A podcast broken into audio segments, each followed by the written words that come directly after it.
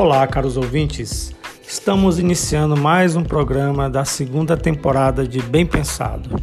E hoje recebemos um convidado especial, o assistente social, militante político, subsecretário de Infraestrutura do Estado e presidente do Diretório Municipal do Partido dos Trabalhadores.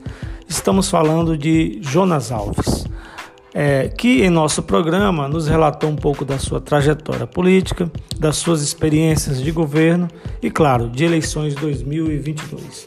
Então, após a vinheta, confira aí essa super entrevista.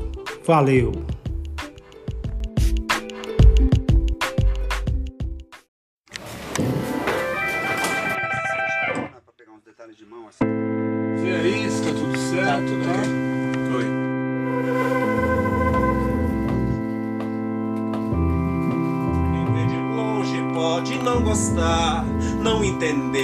Até censurar. Quem tá de perto diz que apenas é cultura, crença, tradição e fé. Mais uma, mestres.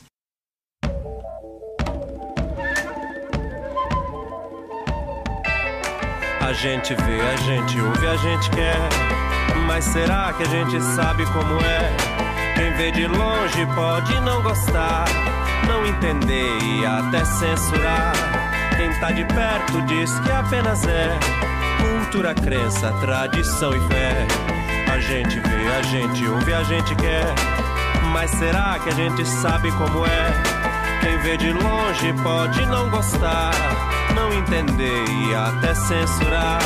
Quem tá de perto diz que apenas é cultura, crença, tradição e fé. Avião é céu, piso de jangada é mar. Livre pra poder chegar na curva do vento, um recorte no tempo, os extremos vão se encontrar.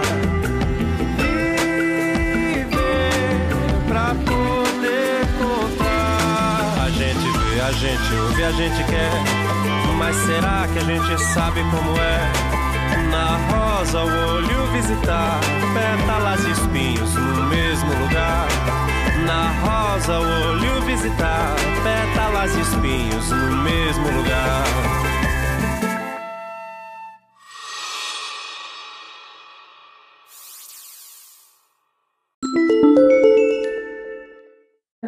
Bem pensado.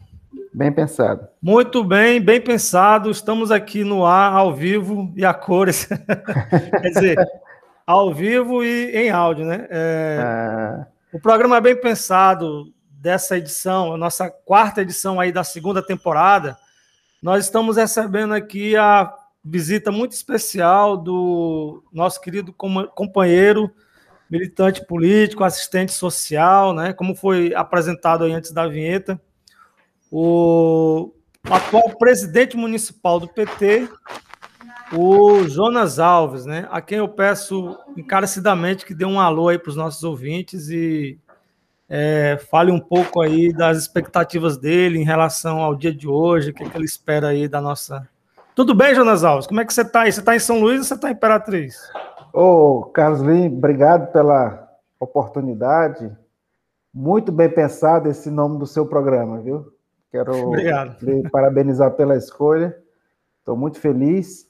Eu acabei de chegar em Imperatriz, inclusive de uma agenda em Bom Jesus das Selvas. Inauguramos lá agora há pouco, com o secretário Cleiton Leto, um farol do saber, né? uma biblioteca para aquela cidade, né? ampliando assim uma rede de educação do governo do estado, do qual eu faço parte. Então, estou chegando agora, Imperatriz, já estou tendo a alegria de compartilhar com você essa conversa, que certamente será muito boa. Eu agradeço muito por essa oportunidade. Excelente, companheiro Jonas. A gente agradece a sua presença aqui.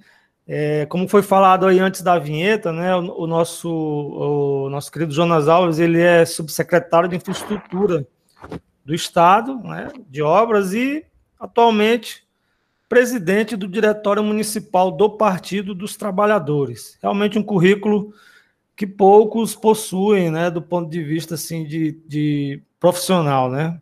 É, Jonas, Fala um pouco da sua trajetória, rapaz. Como é que você começou nisso tudo aí? Fala um pouco da sua carreira artística aí para nós. pois é, o meu nome é Jonas, mas não é o Jonas esticado aí, não. Tá certo. É, eu, graças a Deus, tenho, sou de família católica e a minha trajetória começa ali na igreja, através dos movimentos de pastoral, da juventude, sobretudo na linha da teologia da libertação, tem figuras como Frei Beto, Frei Leonardo Boff, Pedro Casadáliga e tantos outros que até tombaram aí na luta.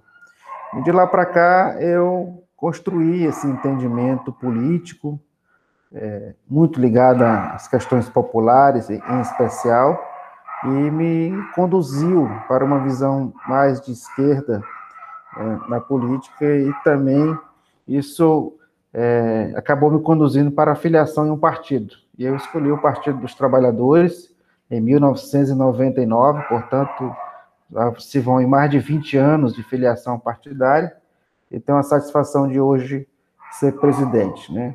Eu tenho a grata é, satisfação e orgulho de dizer que fui forjado nas lutas populares da igreja. E, claro, passando por experiências também ali durante o discretamente, mas participando, e com experiências ao longo da minha vida na gestão. Fui subsecretário Imperatriz no governo João Fernandes, eu coordenei o Cine e fui secretário adjunto no governo Jackson Lago, tive uma experiência pelo setor privado na área da assistência social, é, mais recentemente assumi a subsecretaria, digo, recentemente, em 2016, assumi a subsecretaria de obra do Estado do Maranhão, ao lado do secretário Cleiton Leto, do PCdoB, isso construiu uma trajetória. Né? Agora, em 2020, disputei uma eleição pela primeira vez, hoje sou o primeiro suplente de vereador pelo Partido dos Trabalhadores Imperatriz, tirando aí aproximadamente 1.400 votos. Então, assim, eu, com 41 anos de idade, chegando aos 42, tenho já aí uma, uma, uma, uma, caminhada, graças a Deus, com muito pé no chão, forjada na luta e na experiência da gestão pública. E isso me deixa muito feliz e cada dia mais preparado para enfrentar as lutas. Tá aí, excelente. É, Jonas, você participou das SEBs, né? As comunidades eclesiais de base, foi isso? Também das SEBs, eclesiais, as comunidades eclesiais de base, mas especialmente na pastoral da juventude, onde vivi desde a da experiência do grupo jovem até coordenação diocesana e assessoria estadual. Então, a minha experiência mais forte de igreja foi na pastoral da juventude, nos grupos de jovens. É, você é um, um, quadro novo, assim, é, de, do ponto de vista de idade, né, mas já muito preparado, é, com um currículo bastante né, recheado aí de, de atuações, né? Uh, tem alguma coisa que você diria assim, eu me orgulho de ter participado disso? Algo assim, uma, uma, um evento, uma ação que você destacaria na sua, na sua trajetória política e social, como profissional também? Olha, eu, graças a Deus, tive algumas experiências exitosas, políticas e profissionais. Eu me lembro muito, politicamente falando, da campanha que nós ganhamos a Imperatriz com o Jomar Fernandes, uma campanha muito linda, é, forjada no interesse social e popular. Aquilo, para mim, marcou o início da minha trajetória política. Foi, inclusive, que me deu, em 2000, né, mais certeza de que eu estaria num caminho, no caminho certo. Então, esse é um dos episódios da minha caminhada política que eu destaco. Como profissional também, vivi aqui em Imperatriz várias oportunidades que me fizeram, por exemplo, dialogar com as comunidades da Estrada do Arroz através de programas como agricultura familiar. É, também foi uma experiência que me aproximou bastante do problema social, sobretudo na área da agricultura. E isso também eu destaco muito. E um terceiro ponto, que para mim é, foi determinante, foi também participar de dois momentos históricos, foi a vitória do governador Jackson Lago, que infelizmente, lamentavelmente, foi caçado e depois morreu em função de tantos problemas políticos e pessoais.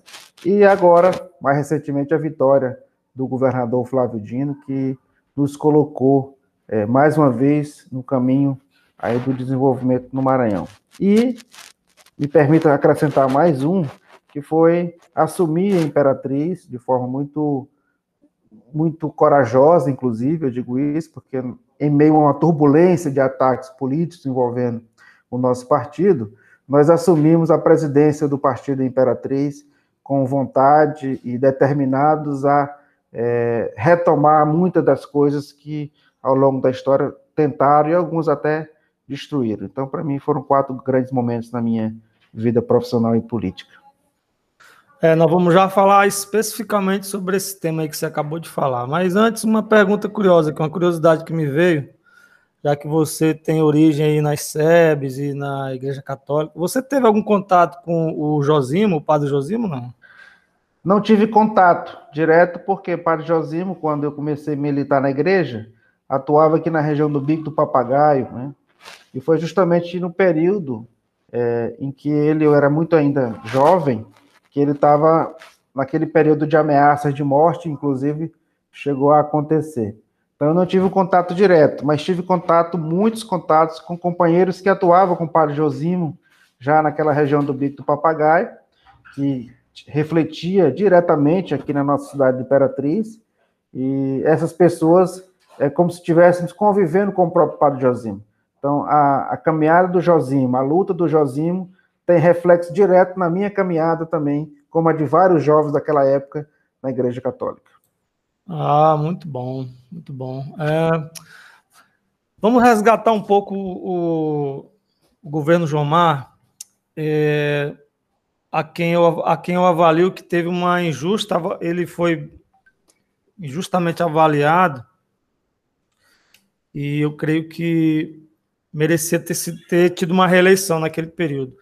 Mas aqui, que você acredita uh, que o Jomar não tenha conseguido ter sido reeleito? Assim? Qual a sua avaliação daquele cenário? Porque faltou mil e, mil e, mil e duzentos votos, mais ou menos, né? Foram 1.200 votos, aproximadamente. Isso, 1.200 votos. Né? Aqui você acredita essa não reeleição do Jomar, já que ele fez um governo é, bastante, bastante razoável, bastante né, é, ancorado com algumas vitórias aí para a população imperatrizense. É, Eli, veja que nós estamos falando de um momento é, de 21 anos atrás, né? Nós ganhamos em 2000, governamos até 2004. Né? Então, nós tivemos aí é, de lá para cá 20 anos, mais de 20 anos, 21 anos mais precisamente da, do, da, do período da vitória. Então, nós vivíamos um momento é, diferente de hoje. Né? Esse é o primeiro dado. Era uma conjuntura completamente diferente. Naquele período, é, o recurso, é, as arrecadações, as transferências de renda, todas as condições de administrar uma cidade complexa como Imperatriz eram muito inferiores. Então, esse é um dado é, que eu quero iniciar. Segundo, era a conjuntura política. Nós enfrentávamos, naquele período, uma oligarquia ainda muito forte. Né? Nós começamos o governo enfrentando a família Sarney de forma direta, porque nós derrotamos o candidato da família Sarney naquele período. Portanto, nós tínhamos, além da própria é, conjuntura econômica muito difícil, nós tínhamos a conjuntura política também muito complexa. Então, você sabe, todo mundo sabe no Maranhão que é, o maior meio de comunicação está na mão dessa família. E na época, muito utilizado pelo, pelo sistema político, é, desconstruiu tudo aquilo que nós, ao longo de anos, construímos. Então, você pega elementos concretos daquele período, onde nós melhoramos a saúde pública, mesmo com recursos escassos. Eu lembro muito bem de números como nós tínhamos duas equipes do PSF, no primeiro ano nós fomos para 27, nós tínhamos duas UTIs do Socorrão, fomos, fomos para 12, depois para 17 UTIs, nós abrimos ruas em bairros de Imperatriz que não tinham acesso, nós construímos mais de 30 pontes de concreto, fizemos a JK, fizemos a Industrial, né? fizemos a unidade mista da Vila Nova, fizemos o posto de saúde na cafeteira, que está lá até hoje, construímos mais de centenas de quilômetros de ruas pavimentadas. Então, nós criamos um ambiente favorável para que a cidade melhorasse. Melhoramos o sistema de coleta de lixo, né? nós construímos uma rede de solidariedade através das sedes, né, com assistência social, implantamos o PET na época do governo federal e outros programas que não tinha Imperatriz. Então, nós modernizamos, por exemplo, o sistema de arrecadação do município. Hoje, o sistema que é utilizado até hoje é fruto daquela época, da, da implantação do nosso governo. Informamos, informatizamos o sistema financeiro da prefeitura, deve ter melhorado, é claro, mas foi um, um pontapé inicial. Então, foi o governo que revolucionou do ponto de vista técnico, administrativo e político a cidade. Agora, um governo não se faz apenas com administração boa, com gestão boa, tem o componente político. E nós enfrentamos certamente o maior grupo político do Estado, e isso, é, quem estava na época e participou ativamente, como eu participei do governo, sabe o que eu estou falando. Então, nós temos aí dois componentes: a conjuntura econômica e a conjuntura política. Claro, nós reconhecemos alguns erros, né, alguns erros administrativos, mas que estão longe né, de serem os principais elementos resultantes daquela derrota naquela época. Então, todos nós sabemos que uma eleição é um componente puramente político, e nós enfrentamos né, essa, essa dureza da época de uma conjuntura que era muito difícil. Resultado disso foi a nossa não reeleição para o mesmo grupo né, que nós é, ganhamos a eleição. Então, isso demonstra também que foi construído um plano para que isso fosse revertido no resultado eleitoral. Mas, mesmo assim, nós é, que entramos num desgaste administrativo no terceiro ano, chegando à aprovação de 7%, nós subimos essa aprovação e chegamos na eleição com mais de 30, perdendo a eleição por 1.200 votos, ou seja, na verdade você perdeu por 600, porque se você tira 600 de um lado, você ganha a eleição com mais um. Então eu, eu vejo essa leitura, eu reconheço que nós tivemos alguns erros estratégicos e administrativos, mas que não foram determinantes. Os, os nossos acertos e os investimentos que foram feitos em Imperatriz, as obras que foram entregues, até hoje estão aí para a sociedade de Imperatriz observar e confirmar. Sim, excelente. Eu, inclusive, cheguei a participar de vários projetos da, da Prefeitura de Imperatriz nessa época, na parte da cultura, né? A gente tinha alguns projetos lá que, felizmente, foram aprovados pela Fundação Cultural. É, Jonas, o, o, presidente municipal do PT, do Partido dos Trabalhadores lá de São Luís, o Honorato Fernandes, ele declarou em entrevista, acho que foi ontem, é, foi ontem mesmo, que o PT tende a ter mais proximidade com o senador Everton, né, na questão de um, de um possível apoio do governador Flávio Dino, que está indefinido entre Carlos Brandão, do PSDB, e o senador Everton, do PDT. Né? E segundo o Honorato, ele é, afirmou que o Everton seria um, é um lulista de carteirinha, né? a gente sabe que ele tem essa característica mesmo, né? É, você, como liderança do Partido dos Trabalhadores, é, concorda com essa afirmação? O que, que, você acha dessa avaliação dele aí?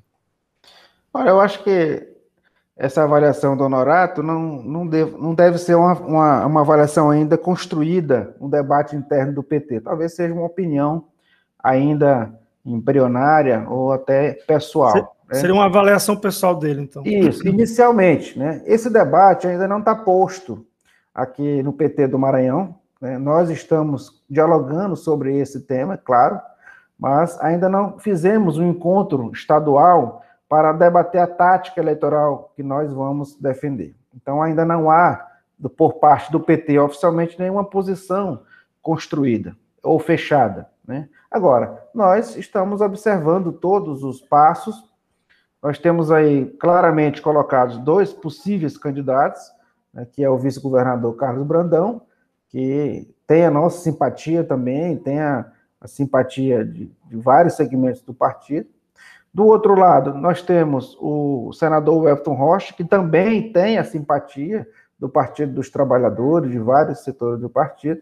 Agora, ambos estão posicionados em partidos que não são o PT, mas o PT, historicamente, sempre teve é, sua posição. E não será diferente nessa eleição. Hoje nós temos uma afinidade muito boa com o PCdoB e com o governador Flávio Dino, que agora é do PSB, que também é um partido irmão, um partido aliado, e nós vamos acompanhar toda essa movimentação e participar do debate, nós vamos dar a nossa opinião. Nós temos grandes quadros no PT no Estado, nós temos figuras que estão no governo, Flávio Dino, compõem o governo com secretarias estratégicas, né?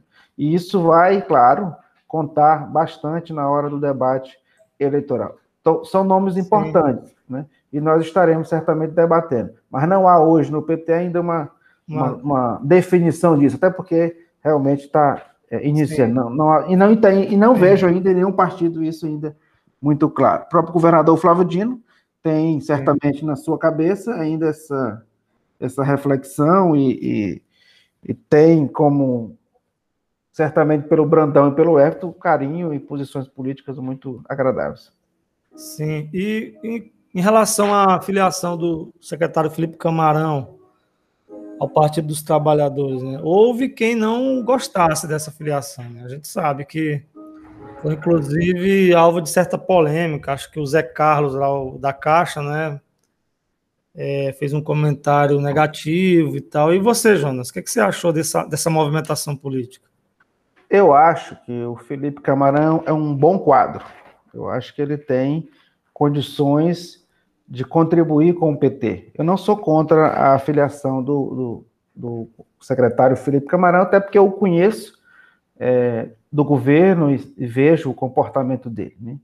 Então, essas, esses debates internos, eu não sei se tem nos outros partidos, mas no nosso tem, esse debate ele é natural do processo. Né?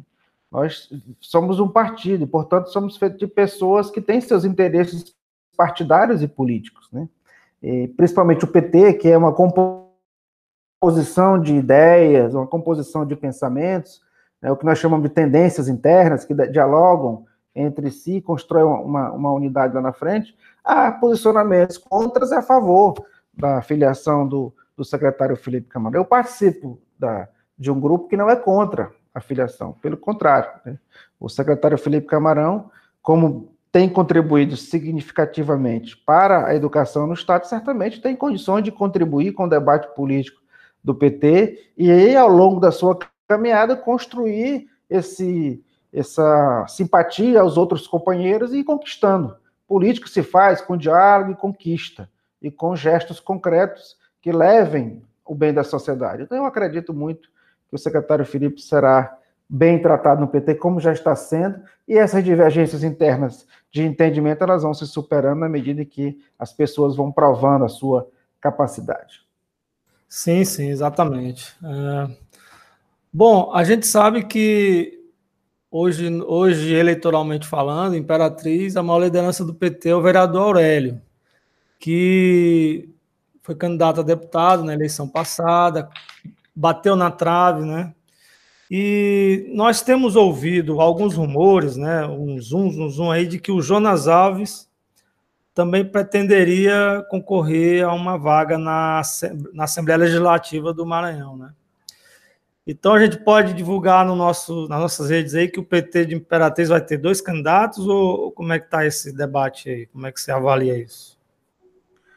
O, o Carlos Alinho, o PT, não só de Imperatriz, como PT no Brasil, eu lembro que o Lula, que é a nossa maior liderança política do Brasil, em termos de PT, ele, uma vez sendo já ter sido candidato a presidente da República, ele se submeteu a uma prévia interna com o senador Eduardo Suplicy, na época como se colocando como pré-candidato também a presidente do Brasil, né? Dentro do partido, sabendo, mesmo sabendo da liderança do presidente Lula, né? Isso é normal no PT. O PT tem essa, essa capacidade de dialogar e de tratar as suas, os seus, as suas intenções internamente. Né? O cenário hoje de Imperatriz, que você bem disse, nós temos o companheiro Aurélio como nosso vereador, é uma, uma, das lider, uma das lideranças importantes e fortes do nosso partido, como tem outras lideranças, como a Lília, que é uma liderança do movimento de mulheres, como tem a Miriam da Vila Redenção, como tem o Wallace, que foi bem votado agora na, na última eleição, que também é, é um quadro hoje do partido, como tem o Jonas, né, que também tirou uma boa votação na última eleição, e tem a sua história também de mais de 20 anos de partido. Então, o PT, ele tem vários quadros que estão sempre à disposição, sejam para o debate político, sejam para disputar a eleição em Imperatriz ou no Estado. O companheiro Aurélio foi candidato, sim, deputado estadual em 2018. Nós fizemos a campanha do Aurélio, eu coordenei a campanha do Aurélio naquela época, e nós tiramos uma boa votação. Foram 15.300 votos, quase 15.400 votos, que nos deram essa capacidade política e eleitoral. Naquele momento, todos estávamos juntos. Né? Nós estamos enfrentando um novo cenário, né? Um cenário em que, em 2020, novas lideranças eleitorais surgiram. Né? E isso é normal no partido. Né? Isso a gente já vem dialogando. Então, nós não ainda, o PT ainda não sentou é, para debater quantas candidaturas teremos e quais serão. Né? Nós não fizemos esse debate ainda, estamos iniciando esse diálogo internamente. O certo é que nós temos sim o companheiro Aurélio como um quadro e à disposição, tem o Jonas como um quadro à disposição, como tem outros companheiros. E nós vamos conduzir esse debate internamente para definir o quê? Primeiro, a nossa tática, se nós teremos um ou dois candidatos. E segundo, se teremos um ou dois, quem serão esses candidatos? E nós faremos esse debate e certamente quem vai sair ganhando é o partido e a cidade, porque nós temos bons quadros a oferecer. Muito bom, muito bom. Mas então quer dizer que eu posso colocar no blog que o Jonas Alves é pré-candidato, né? Pode botar. Pode, pode colocar o companheiro Jonas do PT também é um dos nomes que, que posturam. Não tem problema, não. Excelente. Assim como também o companheiro Aurélio. Tá ok, então. Uh, já que a gente começou a, esse debate político eleitoral partidário, né? eu queria que você fizesse uma ponderação aqui comigo. Né? A gente, nos últimos seis anos, a gente viu uma, uma verdadeira, como é que eu vou dizer, uma, um verdadeiro, é, como é que seria a palavra, assim, quando espancamento público, né? Um, seria um linchamento público do Partido dos Trabalhadores em redes sociais, em alguns setores da política, né? E atualmente, com essas absolvições do Lula, a gente pode dizer que o, que o PT está vivendo um novo ciclo, estaria vivendo um novo ciclo de retomada de uma certa hegemonia que, que havia ficado perdido nesses, nesses últimos anos aí, com a ascensão do, do, de, do conservadorismo, né, a ascensão do, de um certo fascismo disfarçado de, de, de, modernizante, né? como a gente vê na figura do atual presidente da República, que se diz novo, mas na verdade né, Sim. quer retomar conceitos antigos como ditadura e etc. Então a gente pode dizer que o PT hoje em dia está vivendo um novo ciclo político, né? Está tá se recuperando, está saindo das cordas, está tá, tá se levantando de novo, podemos dizer isso? Eu primeiro é importante fazer uma leitura de contexto histórico, né? Nós, o PT foi construído, foi, foi fundado com uma base social muito sólida, tinha artistas, que tinha trabalhadores rurais, trabalhadores da, da, da indústria, trabalhadores é, urbanos, trabalhadores, é, movimentos de igreja, é, sindicalistas. Então, o, part, o partido foi construído dentro de uma natureza social muito consolidada. Portanto, é, o PT só ainda existe hoje por causa dessa fundação. É como você construir uma casa. Se a fundação não for muito boa ou for ruim, essa casa vai desabar, essa casa vai cair. E o PT, ele viveu ao longo desses anos todos, por inclusive ter governado o país com os dois mandatos do presidente Lula e também o mandato da presidenta Dilma, ter vivido ataques muito fortes a sua política e o seu modelo de governar. Mas é, ataques que não estavam é, direcionados apenas à crítica de gestão, mas ataques políticos e até é, ideológicos. Construíram, na minha opinião, é, esse cenário ao ponto de é, macular a nossa imagem. Então, eu não estou aqui dizendo que o Partido dos Trabalhadores tem santos não, e nem anjos. O partido é feito de pessoas e, portanto, o partido é feito é, de pessoas que podem ser do bem ou do mal, que as pessoas elas se revelam ao longo das suas caminhadas. Então, é, na minha opinião, há dentro desse contexto um pouco histórico uma tentativa de destruir essa casa. Não foi possível destruir, porque essa base social que está na, na composição aqui da fundação não permitiu. Ou seja, ressurge nesse momento não o novo PT, mas o PT que foi construído. nessas lutas sociais. É, as, os governos do PT no Brasil também construíram, deixaram um legado importante de políticas sociais, né? É, a distribuição de renda através de programas de distribuição, como Bolsa Família e tantos outros, né? o investimento em infraestrutura no país, né? com os PACs que foram criados, é, que muitos, infelizmente, não deram certo em função dos problemas de prefeituras. Então, nós construímos um ambiente econômico que permitiu fazer o social, investir no agronegócio, inclusive. Foi um período em que mais é, se rendeu no agronegócio, coisa que as pessoas dizem às vezes que nós somos contra, né? Então, investimentos na agricultura familiar, nos, nos programas de, de renda que são geridos por, pelo PT. Então, esse ambiente todo deixou é, um legado importante. Então, soma-se a fundação do partido com o seu legado na gestão pública no Brasil e suas lideranças, e, sobretudo, a liderança do presidente Lula, tudo isso permitiu que agora, nesse momento que nós estamos vivendo, o PT voltasse a ser uma alternativa para o Brasil, sobretudo com a inocência do presidente Lula, que é outro elemento da história que acabou de ser confirmado ontem. O Supremo Tribunal Federal é, bateu o martelo sobre a suspeição do, do, do, do ex-juiz Sérgio Moro, que julgou a situação do presidente Lula, o condenou e o prendeu. E hoje está confirmado, não é eu que estou dizendo que sou presidente do PT, não é o próprio Lula que está dizendo, é a justiça do Brasil. Né? E há quem diga que a justiça agora é petista. Né?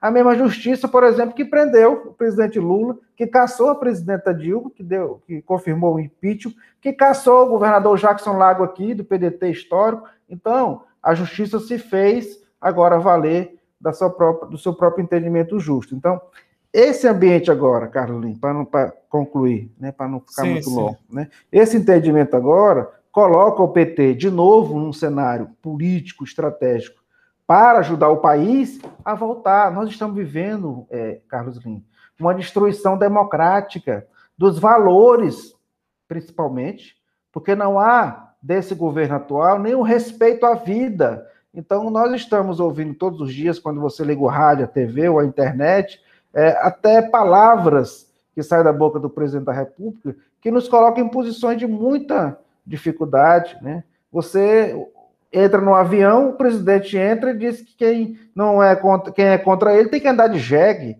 Então você ouve coisas que nunca se ouviu nesse país. Então nós estamos vivendo dias de destruição da política, eu falo da política boa, né? Destruição da política boa, das instituições brasileiras, das, instituições democráticas, uma tentativa até de golpe. Hoje eu ouvi o governador Flávio Dino falar que, uma das suas entrevistas, dizendo que ele não vai conseguir, mas vai tentar um golpe. Por quê? Porque hoje já saiu uma pesquisa. O, governo, o presidente Bolsonaro está com 23% apenas de aprovação, ou seja, toda pesquisa cai um percentual e sobe a rejeição de ruim e péssimo. Então, o retrato diz o que é? É que a sociedade brasileira está percebendo, inclusive parte, setores da imprensa e da justiça, estão percebendo o erro histórico que foi cometido com a crise política, com a cassação da presidente Dilma, com a crise agora sanitária e, de novo, com o aprofundamento da crise política com um presidente que não respeita as instituições. Então, eu vejo que o PT, não é que ele está ressurgindo, o PT ele está, mais uma vez, na, na quadra histórica do Brasil como uma alternativa. Mas é claro, não é sozinho. Em torno do PT tem vários outros importantes partidos, como o PCdoB, como o PSB, como o PDT, que também ajudará a construir toda essa, essa base que eu acabei de falar para você aqui. Então eu fico muito Sim. seguro de dizer que o PT está pronto, mais uma vez, para contribuir com a sociedade brasileira. Sim, só para complementar um pouco do que você disse, os processos do Lula que foram é, que que o Supremo, vamos dizer assim, absorveu do Lula, né? Foram 15 15, 15 decisões, né, a favor do ex-presidente. Exato. Né? Então a gente vê que as coisas realmente, o cenário realmente está mudando, né? E por falar de, em mudanças de cenário, a gente recentemente testemunhou aí a ida do, do governador Flávio Dino para outra sigla partidária, né? ele, ele que foi para o PSB. E aí alguns analistas políticos estão dizendo aí que talvez ele, ele está fazendo esse movimento como um aceno, né, tanto do PSB quanto dele próprio, para viabilizar um apoio a Lula, né, com o PSB indicando o vice e fazendo outras movimentações nos estados. Uh, isso, isso seria verdade? Existe essa possibilidade realmente, Jonas? Você que está aí no olho do furacão aí, é um, uma, um, é uma testemunha privilegiada. Você nos diga aí, rapaz, o que está rolando mesmo aí por cima? Você que está nas altas, no alto politibo, politibo, politibo. Na verdade, Carlos Lin, eu, nós temos, graças a Deus, uma aproximação muito grande aqui com o governador Flávio Dino, com o secretário Cleiton Leto, que é o presidente do PCdoB de Imperatriz, com o secretário Márcio Ger, que é o presidente do PCdoB no Maranhão. É, essas, eu, eu percebo claramente os movimentos na direção do fortalecimento de um campo para devolver ao país é, um respiro à democracia e no respeito aos valores e também a aplicação do dinheiro público, sobretudo agora nessa dificuldade sanitária que nós estamos vivendo. O governador Flávio Dino, na minha opinião, fez um movimento que é um movimento que está dentro desse contexto de unidade, a esse pensamento de derrotar o fascismo, de derrotar esse governo que está aí, que não tem nada de contribuição para a sociedade. Eu, com a minha humilde opinião e leitura, eu vejo que o governador Flávio Dino, ele cresceu muito enquanto liderança política no Brasil, hoje ele é uma referência nacional, né? Li algumas coisas, inclusive falas de companheiros do PCdoB nacional, que também colocaram essa questão do Flávio Dino como não é uma divergência entre eles, mas um entendimento de que, para esse momento da quadra histórica do Brasil, é preciso que esses movimentos sejam feitos para dar força a quem precisa ter força para enfrentar o que está aí. Então eu vejo que essa movimentação do Flávio Dino eu vejo como positiva do ponto de vista político. Eu não vejo como um, combinado entre pessoas para indicar para vice ou chapa de não sei o que e tal. Eu não vejo isso. Ouvi o discurso dele na posse, ele se colocando inteira à disposição do debate. É claro, o governador Flávio Dino hoje é uma figura política preparadíssima para ocupar qualquer posição política nacional. Né? Então, é um quadro que está à disposição do país. Né? E eu certamente não seria contra se o governador Flávio Dino fosse indicado vice na chapa do presidente Lula. Seria de fato uma chapa, é, uma chapa de qualidade, de compromisso ideológico, político e de gestão, com muita experiência, o país é que ia ganhar. Então eu faço uma avaliação de fora, não tenho informação é, de bastidores e nem tenho autorização para isso, mas a leitura que eu faço é positiva desse movimento do governador Flávio Dino, que fortalece né, nós sabemos a história do PSB, um partido que tem história e quadros importantes, perdeu seu maior quadro no seu melhor momento, que foi o, Eduardo Campos, e certamente o Flávio Dino não preenche essa lacuna, porque ninguém é substituível, mas ele certamente ocupa um espaço estratégico no PSB e vai contribuir certamente para as próximas eleições em 2022. É, de fato, o governador Flávio Dino é muito preparado. E você falou aí do Eduardo Campos. Eu me lembrei de uma ocasião em que eu encontrei o, o, o Eduardo Campos. Foi em 2012. Ele, ele, ele já era governador do Pernambuco. E eu andava com uma. Eu, eu trabalhava com uma pessoa, uma figura política, né, de, de, que conhecia o Eduardo Campos. Aí a gente se encontrou ali Hum. E realmente ele era uma mente muito, é, muito preparada, assim, ele tinha umas, umas análises muito, muito boas. Sim, sim. Ele era um quadro muito preparado, uma memória não é fantástica assim do ponto de vista de política, de, de, história, de sociologia, né?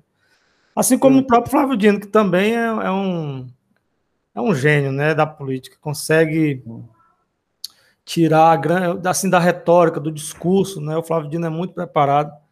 A gente imagina que ele nasceu para isso mesmo, para né, para falar é. em público, para discursar, para falar sobre. E com conteúdo, né? Sem... Com conteúdo, é um grande estudioso né, da história e da sociologia. Né? O Eduardo Campos tinha também esse perfil aí.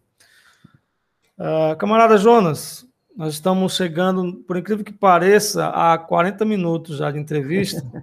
Está muito bom o papo, né? E aí, só para finalizar essa conversa toda, né? Uh, uh, você avalia que se essa chapa Dino, é, Lula e Dino se concretizasse, é, ela, ela teria chances reais de vencer a, vencer a presidência do Brasil? Eu digo isso porque porque muita gente fala que não, é melhor o Lula pegar um vice da, do empresariado, do setor artístico, é, é, é isento, né? ou então do, do, do, do agronegócio, enfim. Qual a sua avaliação sobre isso? Você acha que o Flávio, Dino e Lula realmente seria uma chapa fortíssima?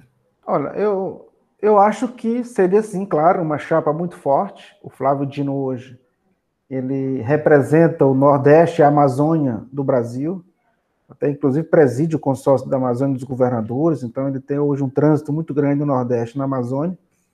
É, representaria bem a região do Nordeste numa chapa que teria o presidente Lula, que mesmo sendo bem avaliado no Nordeste, tem a sua ramificação no Brasil inteiro. Né? Eu só acho que há uma movimentação né, no Brasil hoje, inclusive é público que você vê o, presidente Lula dialogando com vários segmentos da sociedade, com vários pensamentos políticos. Recentemente se encontrou com o presidente Fernando Henrique Cardoso, na casa do ministro, é, ex-ministro do Supremo. Então, é, dialogou com outras figuras nacionais, né? tem feito essa articulação no Brasil para quê? Para encontrar uma união de forças para derrotar o que está aí. Nós não podemos continuar com esse governo que está aí, que não considera o ser humano. Então, nós temos que pensar sempre nessa linha. Eu vejo, é, para mim, seria a melhor chapa para vencer as eleições e acho que vence as eleições. Você me perguntou se eu acho que vence, eu acho que vence. Agora, nós temos que ter um componente a mais nessa chapa, que é a construção do pensamento para o Brasil. E aí, é, claro que aqui é um pensamento que requer um, um, debate mais aprofundado, porque tem setores do PT que concordam, tem setores do PT que não concordam, assim como também dos outros partidos, né? Você vê o Fernando Henrique, não, meu candidato é do PSDB, mas no segundo turno, se for Lula contra Bolsonaro, eu sou Lula, não vou nem pensar. E assim, outros estão colocando na mesma posição. Então, a chapa Flávio, a chapa Lula e Flávio é uma excelente chapa, a melhor chapa que o Brasil poderá ter nesse momento. Eu não sei se as condições políticas, que se os diálogos que estão sendo feitos levarão para essa chapa, mas eu acredito na vitória do presidente Lula, né, numa chapa que concentre um pouco o centro, né, não o centro todo, mas esse centro que está pensando ainda um pouco no Brasil, é, com a esquerda, né, e isso certamente vai agregar uma vitória. Eu estou muito otimista, acredito sim né, a vitória do presidente Lula, né, e Gostaria muito, na minha, no fundo do meu coração, que essa chapa fosse Lula e Flávio Dino, né? Eu defendo muito isso. Mas as circunstâncias políticas é que vão dar o tom dessa composição dessa chapa, mas a vitória certamente será do povo brasileiro, encabeçado pelo presidente Lula. Muito bem, muito bem. Aqui o nosso companheiro, nosso convidado de hoje é o companheiro Jonas Alves, é ele que é presidente do Partido dos Trabalhadores aqui de Imperatriz. Gostei muito desse papo, Jonas. Nós estamos chegando nas nossas nossos minutos finais aí. Tem mais alguma coisa que você gostaria de abordar, de falar sobre a, a, a conjuntura aí? O que, é que você acha do Ciro Gomes, rapaz? O Ciro Gomes tem umas conversas bonitas também, né? Tem alguma é, coisa a falar sobre o ex-ministro? Olha, o Ciro Gomes, eu todo o Brasil inteiro conhece o Ciro Gomes, né? Ele tem um temperamento que às vezes é, nos assusta. Extrapola, né? É, extrapola, nos assusta, né? Eu, infelizmente, ouvi da boca do Ciro Gomes vários comentários a respeito do presidente Lula, e isso é muito ruim para a esquerda brasileira, né? Fica parecendo que o Ciro não tem interesse é. em compor com a esquerda, né, com esse tipo de discurso. Ele acaba Mas, queimando pontes, né? É, queima pontes, isso não é bom para ele nem para o Brasil. Não, Então é eu faço essa crítica, mas acredito que concordo. ele é um homem inteligente e vai pensar certamente no país. Tomara. Tá bom. Mais alguma coisa, Jonas? Você queria acrescentar algum? Eu só quero? Eli, agradecer, rapaz. Agradecer porque essa é uma oportunidade que você está nos dando para bater esse papo. Né? Eu que tenho 41 anos de idade e com 20, Novo. 22 anos da minha vida dedicada ao Partido dos Trabalhadores, à política, né? Sou casado, tenho três filhos, né? e graças a Deus, sempre buscando fazer e traçar e trilhar um caminho do bem. E graças a Deus eu tenho feito isso. né? O resultado disso é o reconhecimento de alguns amigos e companheiros em Imperatriz que nos conhecem e nos dão esse valor. Então eu quero te agradecer por essa oportunidade, dizer que você é uma pessoa que eu gosto e respeito, né, Opa, de- valeu. Uma, uma pessoa de qualidade, e eu estou sempre à disposição para na hora que você quiser bater esse papo. Ah, gente, eu que agradeço, viu, Jonas? Quero, quero só aproveitar Sim. e mandar aqui um abraço é, a algumas pessoas. Aliás, eu quero mandar um abraço a todos os filiados do Partido dos Trabalhadores, a quem eu tenho a responsabilidade de conduzir, né? a toda a nossa direção, cumprimentar aqui, mandar um abraço carinhoso para a companheira Lília, que é a nossa vice-presidente do PT, para o companheiro Aurélio, que é o nosso vereador, e em nome deles cumprimentar toda a nossa direção e os partidos irmãos, como o PSB, o PDT, o PCdoB, eh, que são partidos que estiveram na última luta agora para administrar a Imperatriz. Infelizmente não chegamos na vitória, mas esse é um grupo que certamente vai caminhar mais vezes junto e nós vamos certamente contribuir muito para a Imperatriz. Eu te agradeço esse espaço. Muito bem. Aí, rapaz, eu tenho que mandar uns alôs também aqui para uns ouvintes cativos nossos, que vão com certeza nos ouvir aí pelo Spotify, pela Anchor FM e pelo Google Podcasts, né? Que são as plataformas aí mais populares que estão transmitindo esse nosso programa bem pensado, né? Ah, Queria, mand- é, queria mandar um alô aqui para a doutora Letícia, o namorado dela, o Robson, né? Que é coordenador do Hemomar. Grande Queria Robson, meu amigo. Isso. Queria mandar um alô também aqui pro Vandinaldo, que, tá, é, que nos ouve vendendo espetinho lá na Vila Nova. Ele que é um ouvinte também nosso aí. Mandar um alô aqui para Simone e para minha digníssima esposa Camila também, que sempre nos ouve, a força nossa aí que pediu esse alô, né? Agora, se tu mandar esse alô aí, tu tá arrumado. Né? Jonas, e aí a gente pede que você, para finalizar mesmo, escolha uma música para a gente tocar no final, né? Como encerramento. Ah. Escolhe aí. Muito bem, eu queria. Gosto muito. Eu sou um eclético, eu gosto de música, eu gosto de música, não tenho muita dificuldade, né? Mas eu Sim. gosto muito de, de ouvir o Zé Ramalho, né? Zé Ramalho. É uma figura que nos traz sempre uma mensagem, né? Sempre uma mensagem é, de carinho, de, de credibilidade em um tempo de luta, né? Então eu Mas queria, queria Qual ouvir, música? eu quero qual ouvir o, A- o Avorrai aí do, do nosso Zé Ramalho. Uma coisa engraçada, o Zé Ramalho foi o que me inspirou a colocar o nome da minha filha, né? A minha filha mais nova, foi ele que me inspirou a colocar o nome nela, Aurora, né? O nome dela é Aurora. Ah, Foi de uma música do Zé Ramalho que eu tirei esse. Eu tava em dúvida para qual nome que eu vou botar na menina. E foi bem na hora que tocou no rádio aquela a música do Beira, Beira-Mar, né? Beira-mar. Apenas apanhei na beira-mar. Isso, exatamente. Aí tem lá uma parte que fala Aurora. Então tá, Jonas, foi um prazer. A gente se vê aí nas lutas, nas agendas, nas reuniões políticas. Claro. E é, com certeza esse vai ser o primeiro de outros encontros aí que virão, tá bom? eu espero ter sido aí, pelo menos agradável aí na sua. Não, foi bem produtivo, foi bem produtivo. Então é isso aí, pessoal. Depois da vinheta aí, curta o Zé Ramalho com a música Avorrai, não é? Avô e pai. Avô e pai, deixa eu salvar aqui. Valeu, companheirada. Muito obrigado. Tchau, tchau. Um abraço.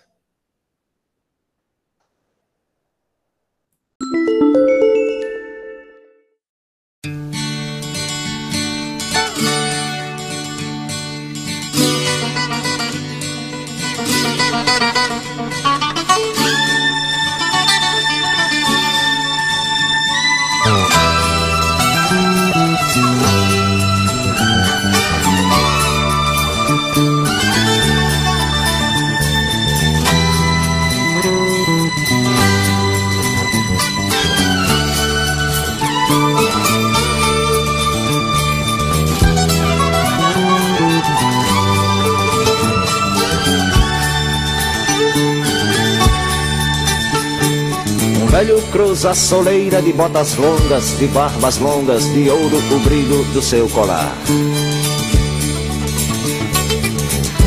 Na laje fria onde quarava sua camisa e seu alforje de caçador. O meu velho e invisível Alvorrai. O meu velho e indivisível Alvorrai. Neblina turva e brilhante em meu cérebro coágulos de sol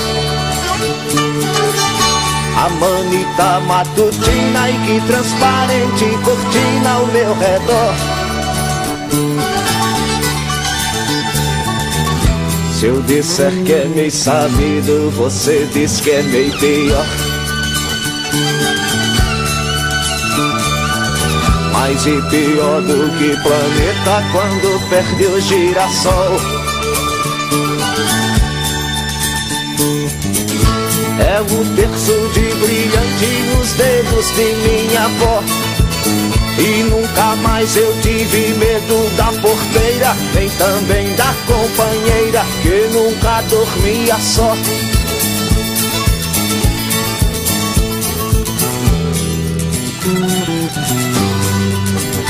Alto Mar.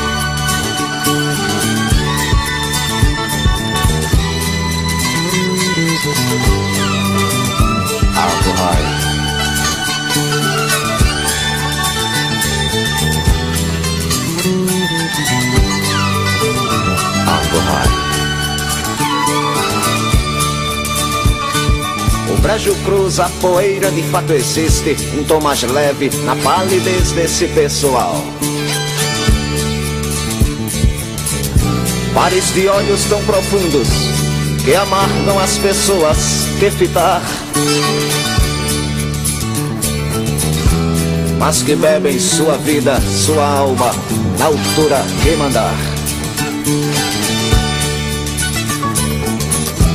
São os olhos, são as asas, cabelos de Aporrai.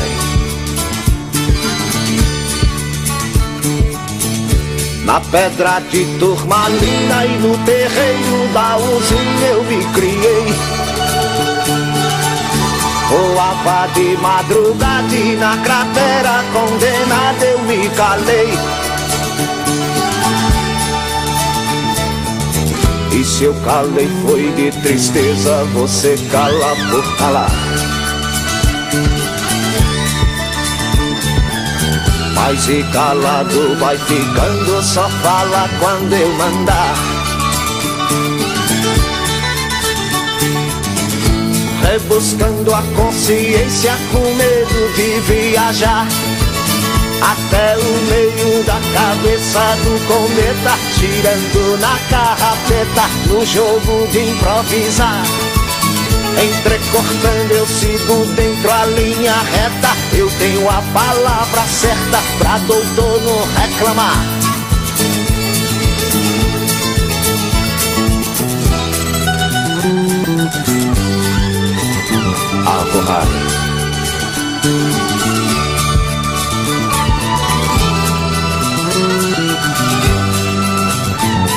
Alvorrada Alvorrada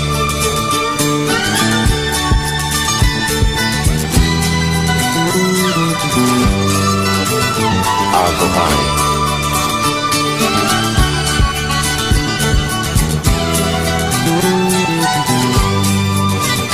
Alcohol.